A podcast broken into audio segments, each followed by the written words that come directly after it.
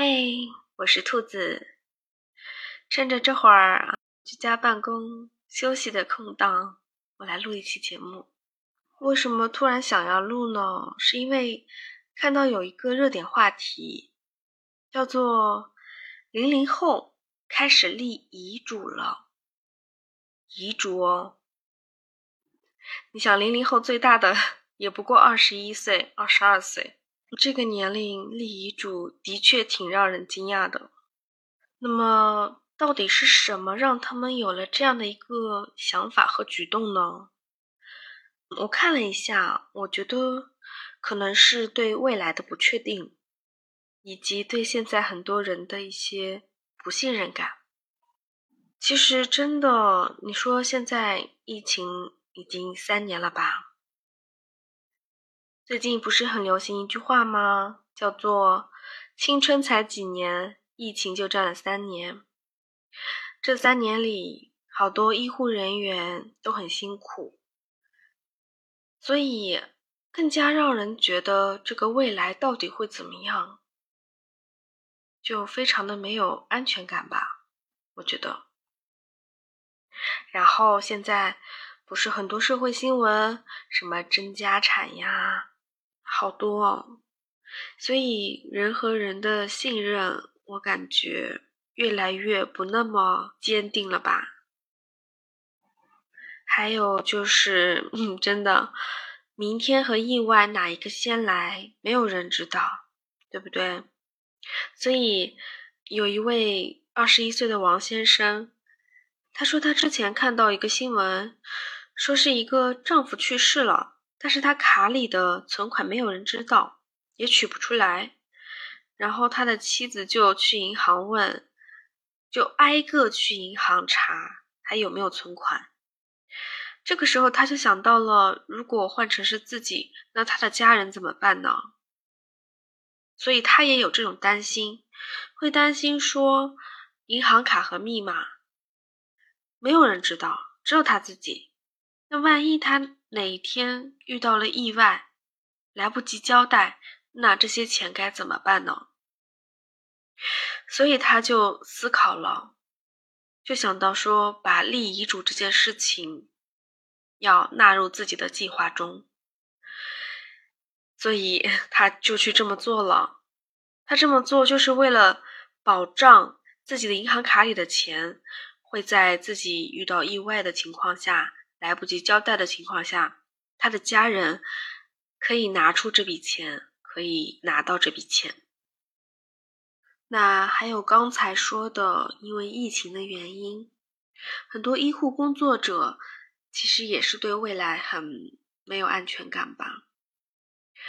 然后，嗯，这条新闻里面说，就是有一位十六岁的少年，只有十六岁哦，他说。他要把攒下的所有存款都留给妈妈，因为万一他不在了，那那笔钱可以给他的妈妈多一些照顾。他说他自己是一名护士，曾经在一家医院里面支援，在疫情最严重的两个多月里面，他亲眼目睹了多位重症患者的离开。他说，每当想起这些。曾经鲜活却又消失的生命，他的心里就会觉得，如果什么都没有说就离开了，那就太遗憾了。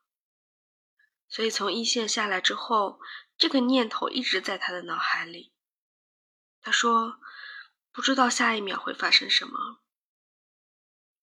他从小就和母亲相依为命。他说：“母亲是他的精神支柱，也是他的牵挂。”